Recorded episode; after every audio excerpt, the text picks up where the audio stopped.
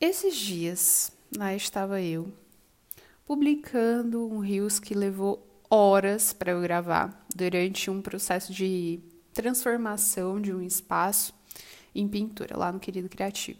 Daí postei e fiquei esperando que tivesse a mesma repercussão em números, em métricas, que teve no meu coração, no meu fazer, no meu tempo criando. E não teve. Várias vezes eu já publiquei no TikTok e meus vídeos, como dizem os jovens, flopou. Flopou porque não alcançou um grande número de pessoas, talvez porque eu não publique com constância, como dizem os marqueteiros por aí, enfim, não sei. Eu sei que várias vezes o algoritmo, tanto do Instagram quanto do TikTok, ou seja lá de onde é que eu poste, Muitas vezes ele deu um tapa na minha cara, como se dissesse: Você não é bom o suficiente. O seu trabalho não é bom o suficiente. Tá vendo fulano de tal? Ah, não importa se a situação dele é diferente, se ele tem uma equipe, se ele posta todo dia, se tem pessoas para ajudar ele a fazer isso, se, enfim. Não importa isso, você não é suficiente, você não é boa e é por isso que o seu alcance não é bom. É por isso que o algoritmo não te ajuda.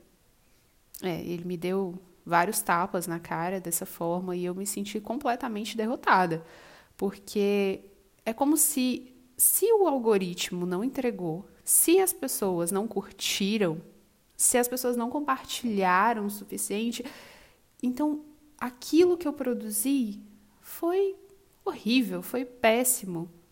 Então eu sou péssima. Eu fiquei mal por um tempo quando isso aconteceu. E quando isso acontece, às vezes eu dou uma baqueada, eu confesso. Talvez seja o meu ego, sim. Mas talvez seja, não sei, a modernidade do algoritmo. Não vamos pôr culpa em ninguém, né? Eu já fiz terapia para resolver isso. Mas depois de muitos tapas como esse que o algoritmo me deu, eu respirei muito fundo. E pensei muito sobre isso. E sabe a que conclusão eu cheguei? O algoritmo não me define. O algoritmo de qualquer rede social não é a métrica para avaliar o meu trabalho, o meu esforço, a minha luta, que só eu sei qual é. Que só quem está do meu lado, na vida real, sabe qual é, sabe a verdadeira história.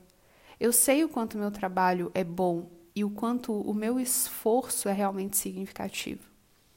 E não, eu não quero mais que o algoritmo dite para mim se o meu trabalho é bom, se o meu esforço é suficiente. Não, não quero saber.